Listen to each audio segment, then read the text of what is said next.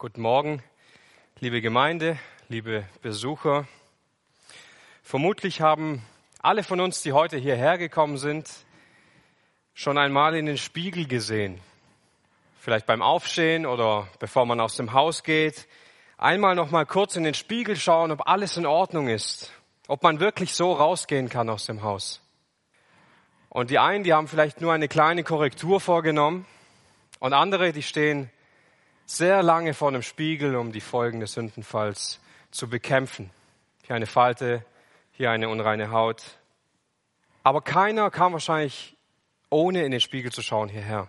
Spätestens hier im Gottesdienst, im Foyer, dieser Riesenspiegel macht noch eine kurze Momentaufnahme von der Art und Weise, wie wir wirklich aussehen. Und dann bekommt man noch eine letzte Gnadenfrist, schnell runterzugehen und das zu korrigieren. Aber heute möchten wir uns mit dem Spiegel Gottes beschäftigen. Wir möchten uns mit dem Wort Gottes beschäftigen und welche Wirkung und Rolle es in unserem Leben und in unserem Herzen hat. Gott gebraucht diesen Spiegel als Werkzeug, um im Leben seiner Kinder liebevoll zu wirken, gnädig zu wirken, sie zu verändern. Und Jakobus konfrontiert uns mit einer sehr provokanten Frage heute. Und zwar lautet sie, bist du ein vergesslicher Hörer des Wortes oder ein wahrhaftiger Täter? Und er schreibt folgende Worte. Wenn ihr eine Bibel dabei habt, dürft ihr gerne mit aufschlagen. Jakobusbrief, Kapitel 1. Wir gehen heute die Verse 22 bis 25 durch. Ich lese aber auch den 21. Vers schon mit. Jakobus 1, ab Vers 21.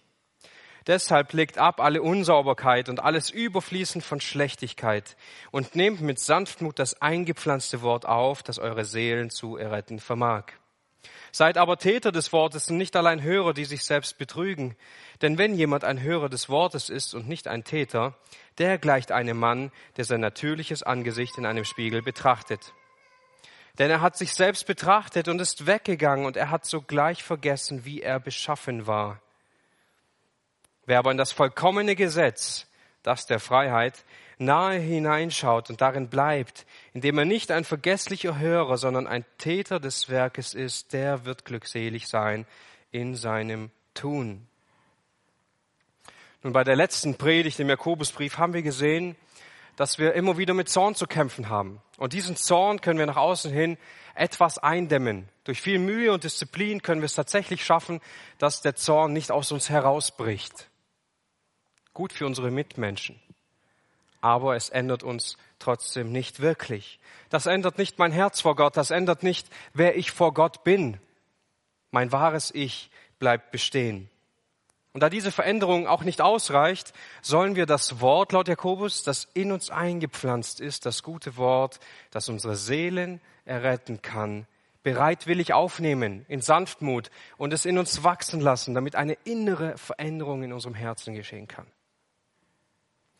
Und dieser, Jak dieser Jakobus, der diese Gedanken schon so gut auf den Punkt bringt, hat bereits vorher damit angefangen. In 1 Vers 18 heißt es, nach seinem Willen hat er uns durch das Wort der Wahrheit gezeugt, damit wir eine gewisse Erstlingsfrucht seiner Geschöpfe seien. Gott hat uns gezeugt, er hat uns neues Leben, ewiges Leben gegeben, wie durch sein gutes Wort, durch das Wort der Wahrheit, durch seinen Willen. Und deshalb ist diese Frage heute so wichtig, dass wir sie beantworten können, auch in unserem Leben. Welche Rolle spielt Gottes Wort in deinem Leben, in deinem Alltag? Bist du ein vergesslicher Hörer oder ein wahrhaftiger Täter des Wortes Gottes? Und vielleicht klingt diese Frage für dich nachvollziehbar, weil du einen Unterschied machst zwischen deinen Worten und deinen Taten. Aber bei Gott ist das nicht so. Wenn Gott etwas sagt, dann wird das auch geschehen. Gott sprach und es wurde. Gott sprach, es werde Licht und es wurde Licht. Gott hat viele Verheißungen gegeben. Entweder haben sie sich bereits exakt erfüllt oder sie werden es zu 100 Prozent tun. Bei uns mag das anders aussehen. Wenn ich heute etwas sage, dann kann das morgen ganz anders sein. Wenn ich heute etwas sage, heißt es noch lange nicht, dass ich es morgen tun werde. Auch wenn es bei uns Menschen immer wieder vorkommt. Bei Gott ist das nicht so. Gott macht keine Trennung. Worte und Handlungen sind untrennbar miteinander verbunden. Und diesen Gedanken, wie Gott darauf blickt, möchten wir mit in die Predigt hineinnehmen. Der erste Punkt heißt, höre auf die Heilige Schrift. Höre auf die Heilige Schrift. Jakobus, er verwendet hier ein Bild, um das Hören auf das Wort Gottes zu beschreiben.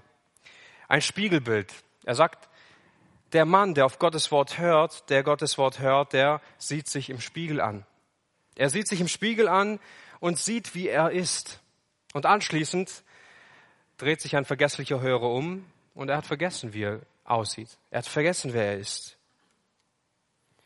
Früher war ein Spiegel nicht aus Glas, so wie heute, sondern es war meistens ein aufpoliertes Metall. Das heißt, ihr könnt euch vorstellen, man hat sich nicht so klar gesehen, wie wir es heute tun. Aber es hatte bereits die gleiche Funktion. Man sollte sich selbst darin erkennen.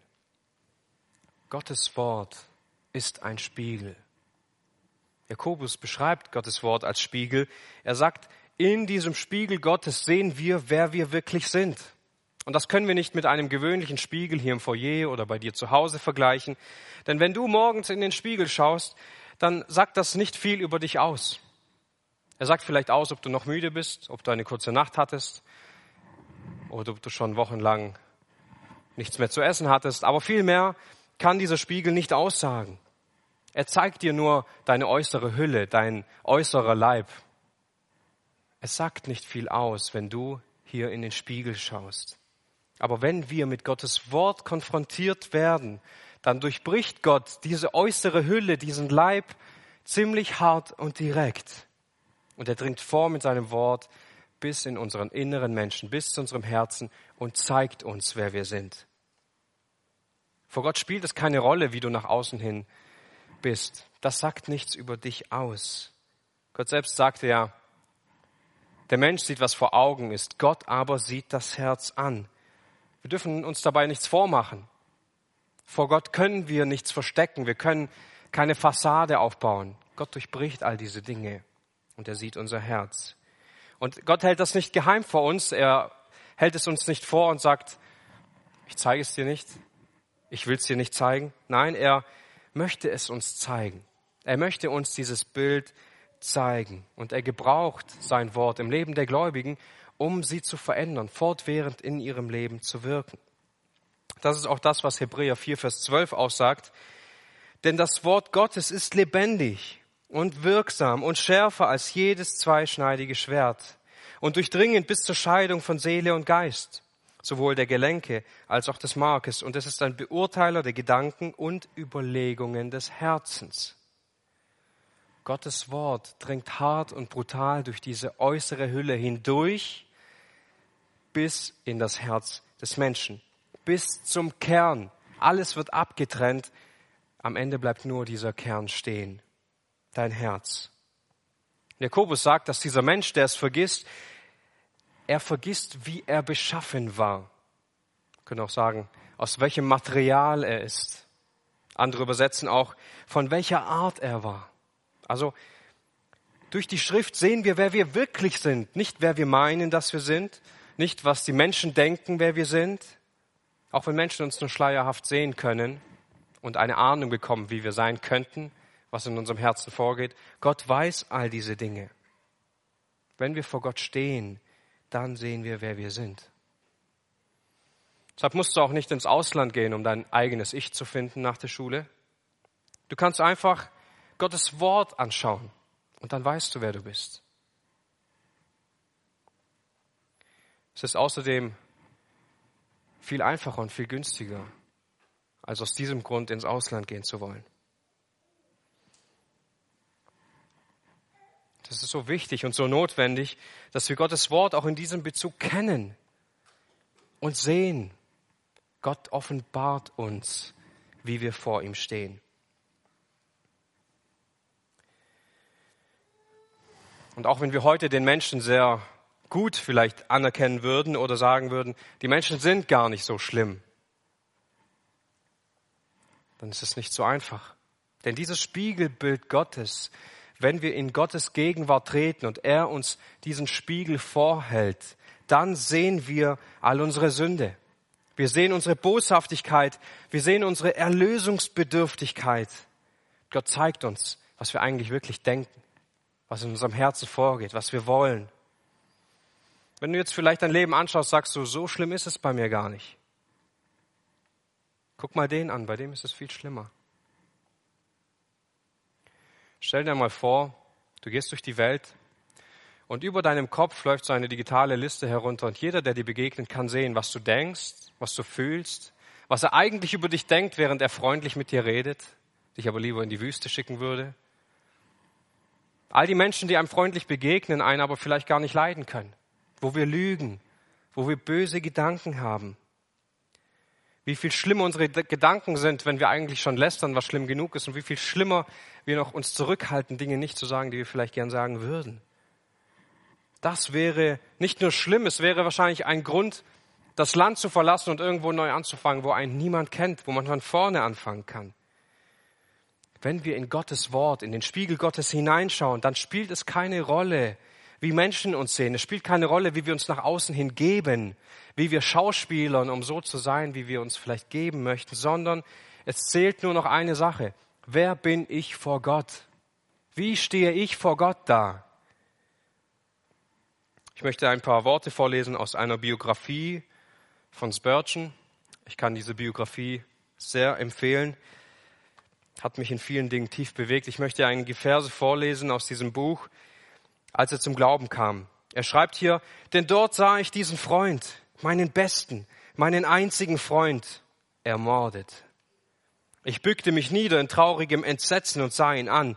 Ich sah, dass seine Hände mit groben eisernen Nägeln durchbohrt worden waren. Auch seine Füße. Auf seinem toten Antlitz lag das Elend so schrecklich, dass ich kaum wagte, ihn anzuschauen. Sein Körper war ausgemergelt von Schmerzen. Ich schauderte, denn ich kannte diesen Freund sehr gut. Als ich den Leichnam ansah, hörte ich die Schritte und stellte fest, dass der Mörder ganz in der Nähe war.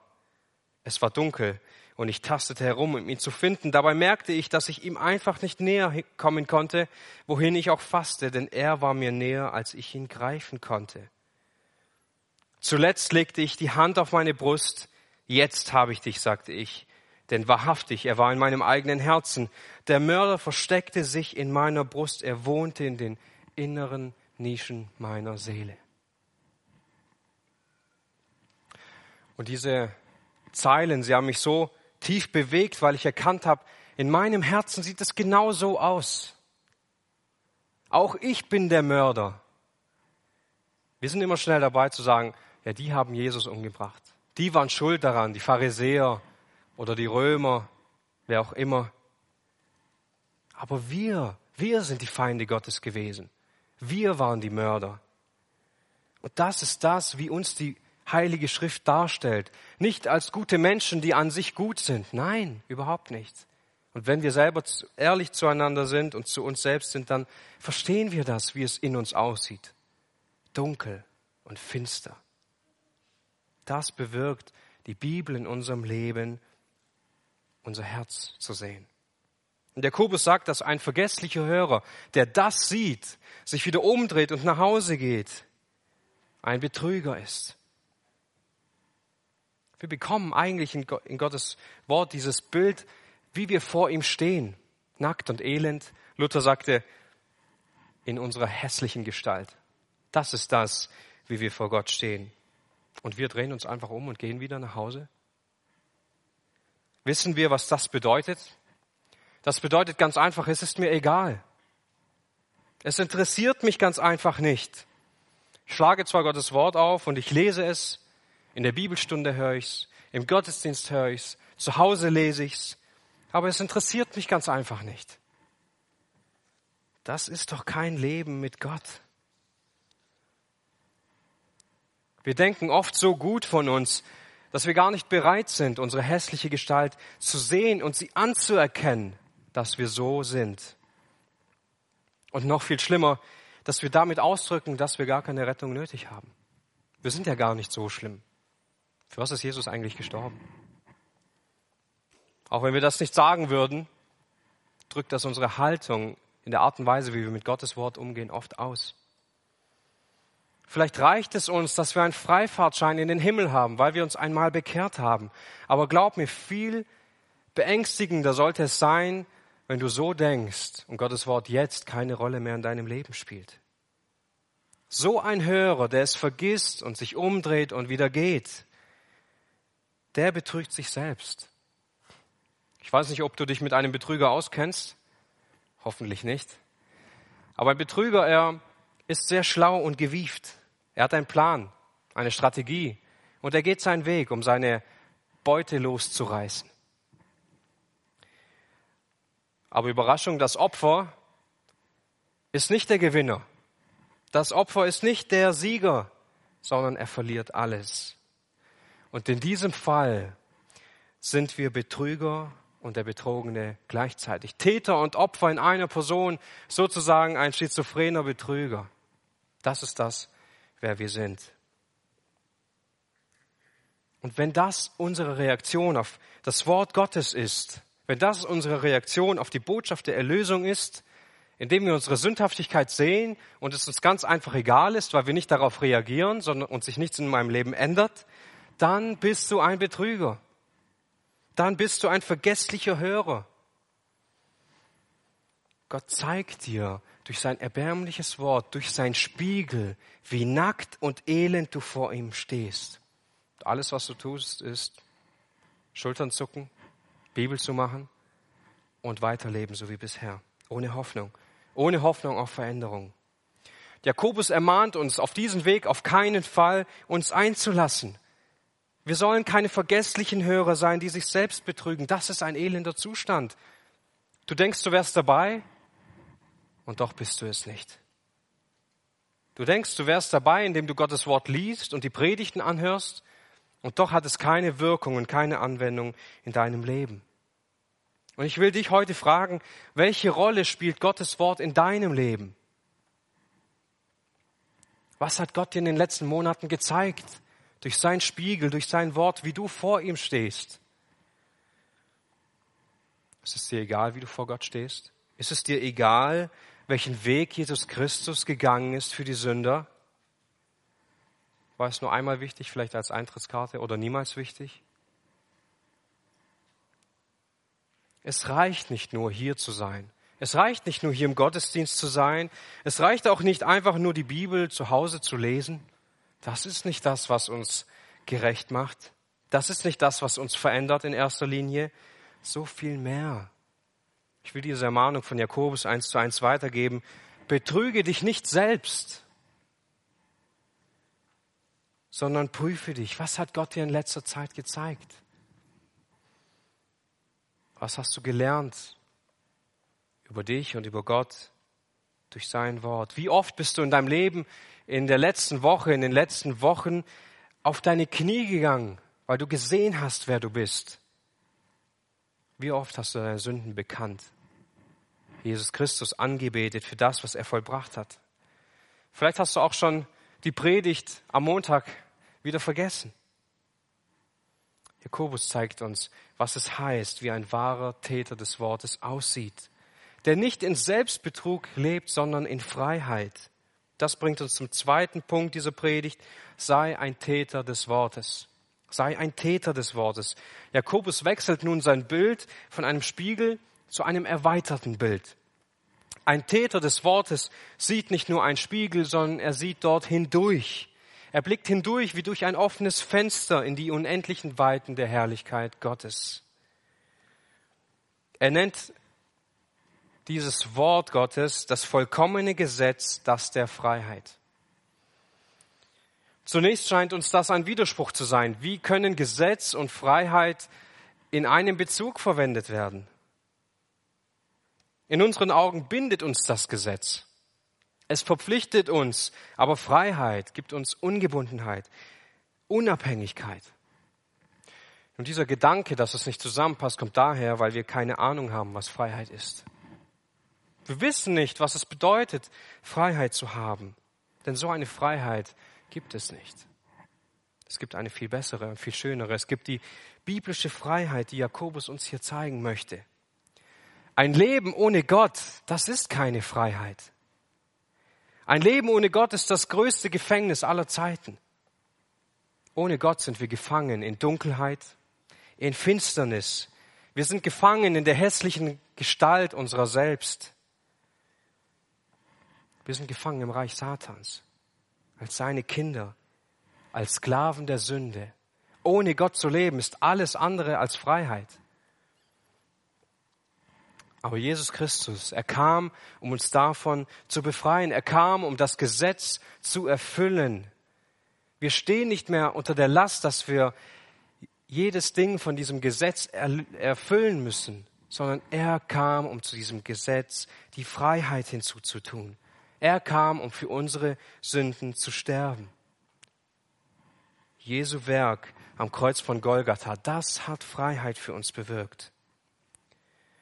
Das vollkommene Gesetz der Freiheit, es nimmt uns nicht die Fülle des Lebens, sondern sie gibt sie uns. Sie nimmt uns nicht die Möglichkeiten in unserem Leben, sondern sie schenkt uns die wahre Möglichkeit zum ewigen Leben. Sie nimmt uns nichts Wertvolles weg, sondern sie gibt uns den größten Schatz, den es geben kann.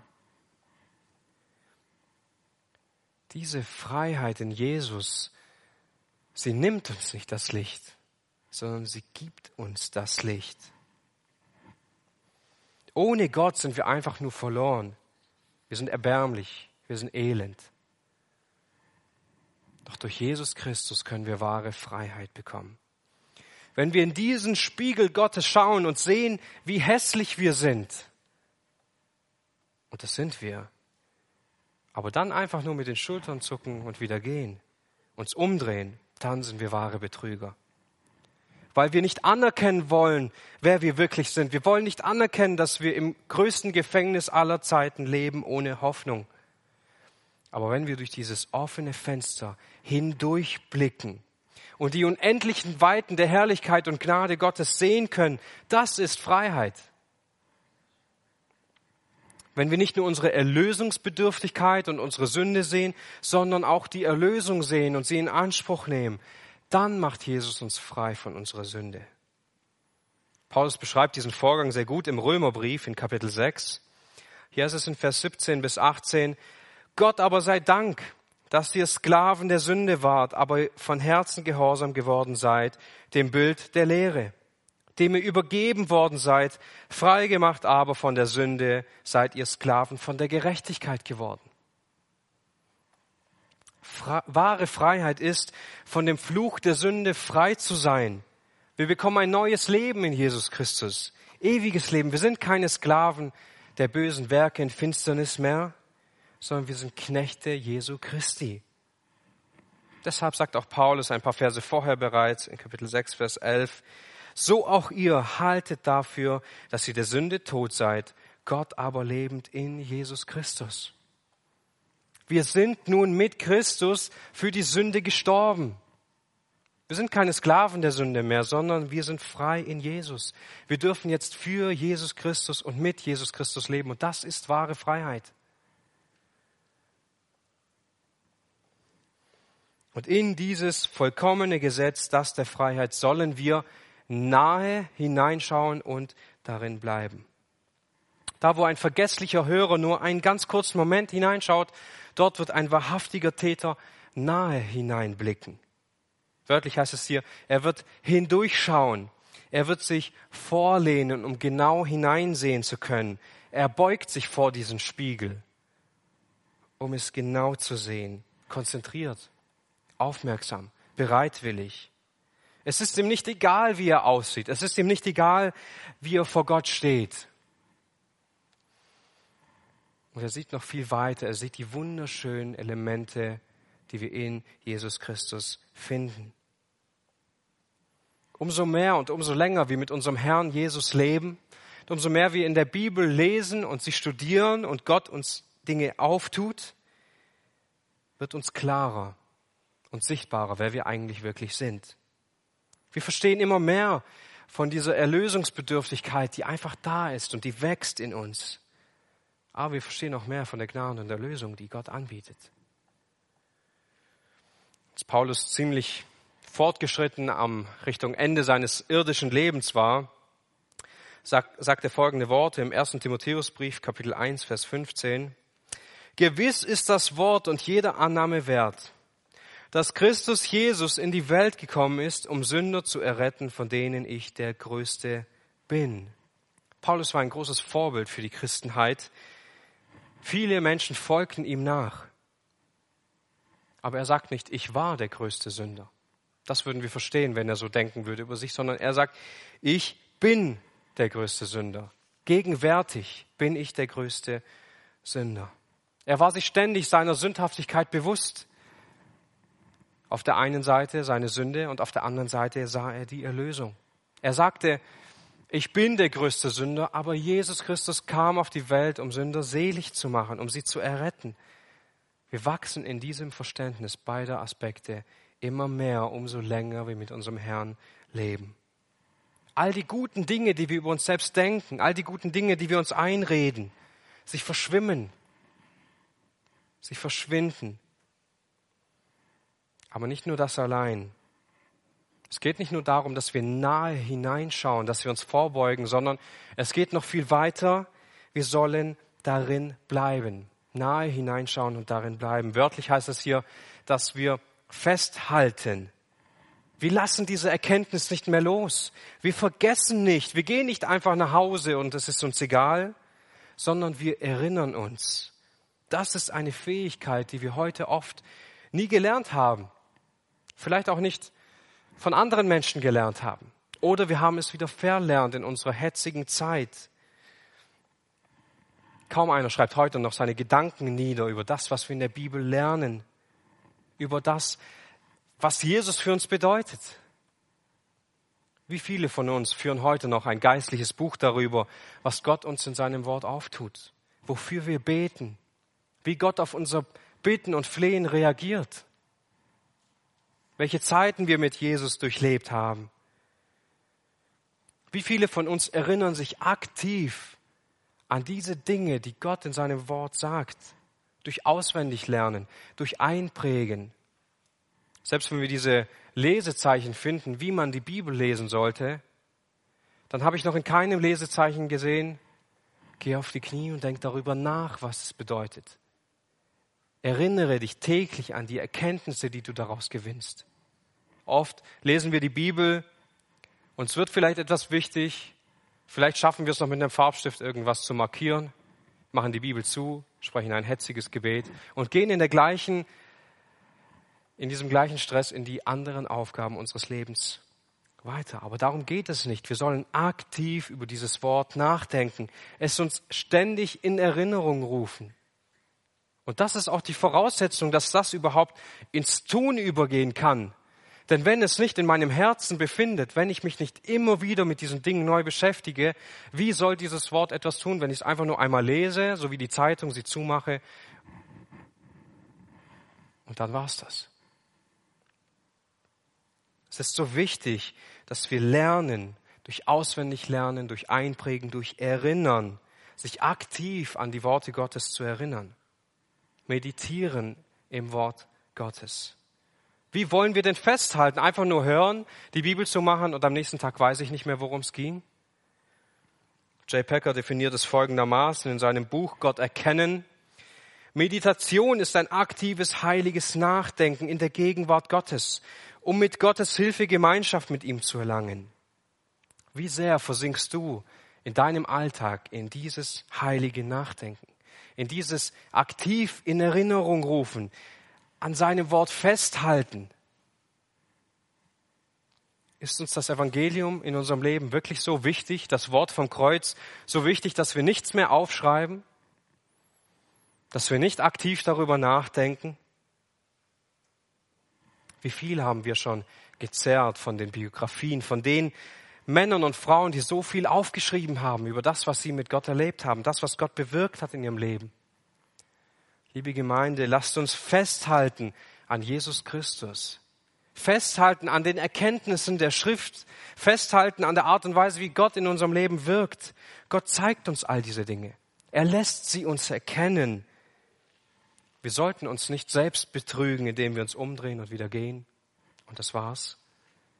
Dastehen, nahe hineinschauen und festhalten.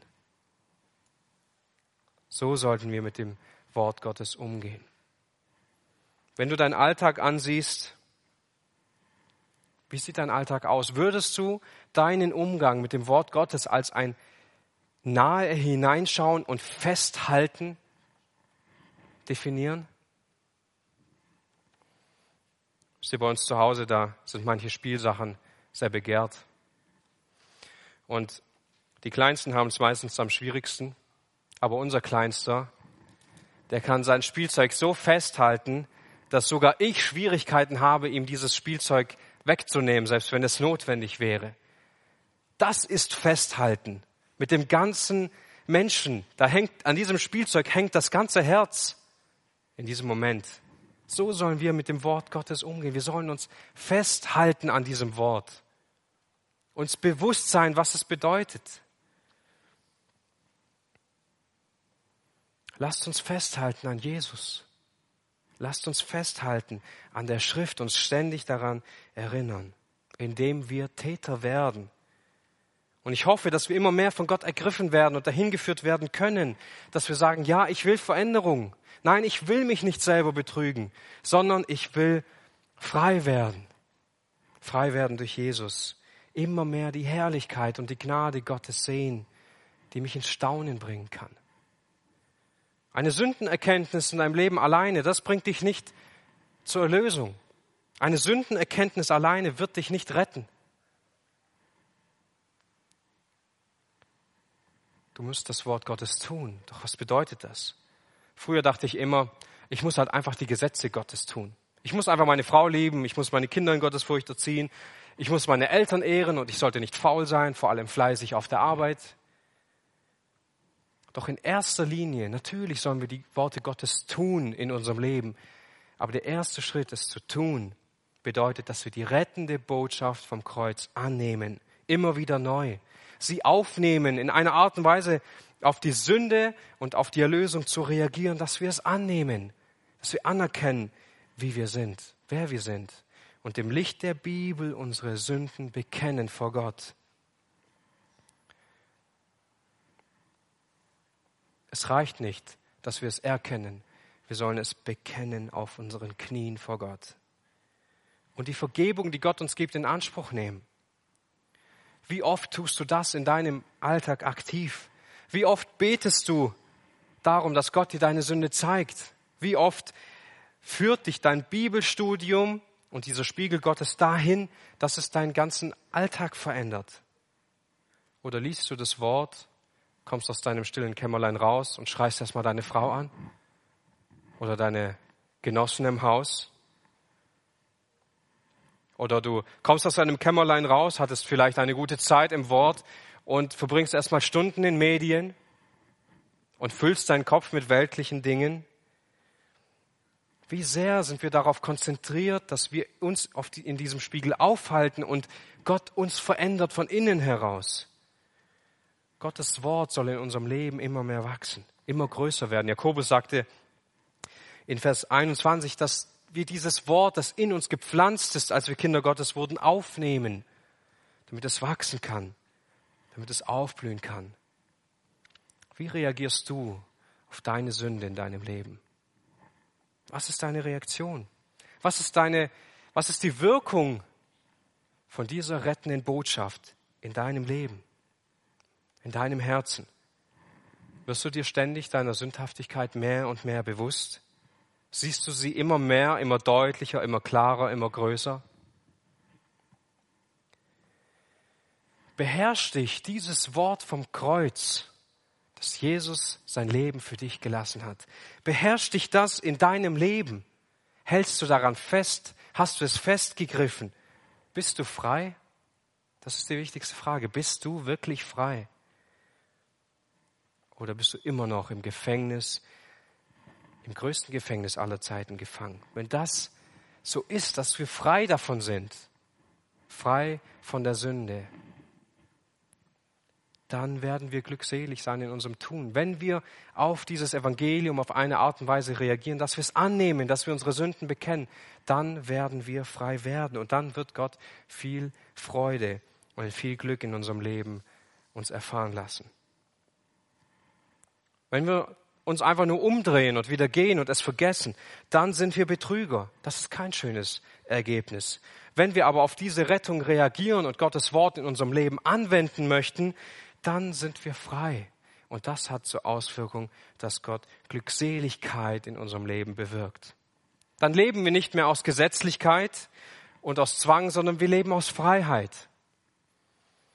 Gott bewirkt glückliche Herzen in unserem Leben und Frieden und Ruhe. Willst du das haben? Willst du diese, diesen Frieden und diese Ruhe in deinem Leben haben? Dann bekenne deine Schuld vor Gott. Bete ihn an für die Gnade und für die Erlösung, die er dir darreicht, die du nur in Jesus Christus bekommen kannst. Du kannst diese Ruhe und diesen Frieden nirgends sonst bekommen als in ihm. Zum Abschluss möchte ich vier ganz kurze Beispiele und Anwendungen nennen, wie wir in Freiheit leben werden. Dass wenn wir auf dieses Evangelium so reagieren, auf die rettende Botschaft, die uns frei macht, dann werden wir beginnen, Gottes Wort zu tun. Der erste Punkt, wir vergeben anderen Menschen gerne. Es ist nicht möglich, dass wir Vergebung in Jesus Christus haben und jemand anderem nicht vergeben. So etwas gibt es nicht. Damit würden wir sagen, ich bin besser wie Gott, heiliger wie Gott weil Gott hat diese Person vergeben und ich tue es nicht. Wenn wir unsere Schuld sehen, wenn wir sehen, wovon Gott uns frei gemacht hat, dann werden wir anderen Menschen vergeben. Dann werden wir ihn gerne vergeben, weil Gott uns vergeben hat. Damit sage ich nicht, dass es einfach ist, so jedem zu vergeben. Natürlich haben wir einen Kampf damit, viel Verletzungen, viel Wunden, aber wir werden zu diesem Ergebnis kommen, dass wir jedem Menschen jede Sünde vergeben können. Zweitens, wir bekennen unsere Schuld und bekennen die Größe Gottes immer wieder, jeden Tag neu. Gott hat uns gerettet, nicht wir. Jesus ist am Kreuz gestorben, nicht wir hingen dort. Wenn wir unsere Freiheit erkennen und sie haben in Jesus, dann werden wir regelmäßig unsere Sünden bekennen und Gott anbeten. Drittens, wir begegnen anderen Menschen in Liebe und in Barmherzigkeit. Wie könnten wir nur schlecht über andere Menschen reden oder denken, wenn Gott uns vergeben hat, wenn Gott uns gezeigt hat, wie schlecht wir vor ihm sind? Wir sind doch alle die gleichen, die gleichen Sünder, nicht wahr? Keiner hat es mehr verdient, als der andere in den Himmel zu kommen. Verdient haben wir alle nur den Tod, den ewigen Tod. Wir tun gut daran, wenn wir uns als den größten Sünder sehen und gut über die anderen Menschen denken und ihnen in Liebe und in Barmherzigkeit begegnen. Das ist ein Zeichen, dass wir Gottes Wort leben, weil uns vergeben ist, weil wir Freiheit haben. Viertens, Jesus ist das Größte in unserem Leben und wir folgen ihm nach. Wenn wir frei sind von unserer Schuld, dann bedeutet das, dass Jesus das Bedeutendste in unserem Leben ist. Wenn du frei bist, wenn Jesus Christus dich befreit hat, dann hat er den größten und den sichtbarsten Platz in deinem Leben. Dann wirst du Jesus Christus lieben. Du wirst ihm nachfolgen. Du wirst über ihn reden. Du wirst begeistert sein von ihm. Du wirst viel Zeit mit ihm verbringen wollen, weil er dein Herz berührt, weil er dein Herz lenkt und beherrscht.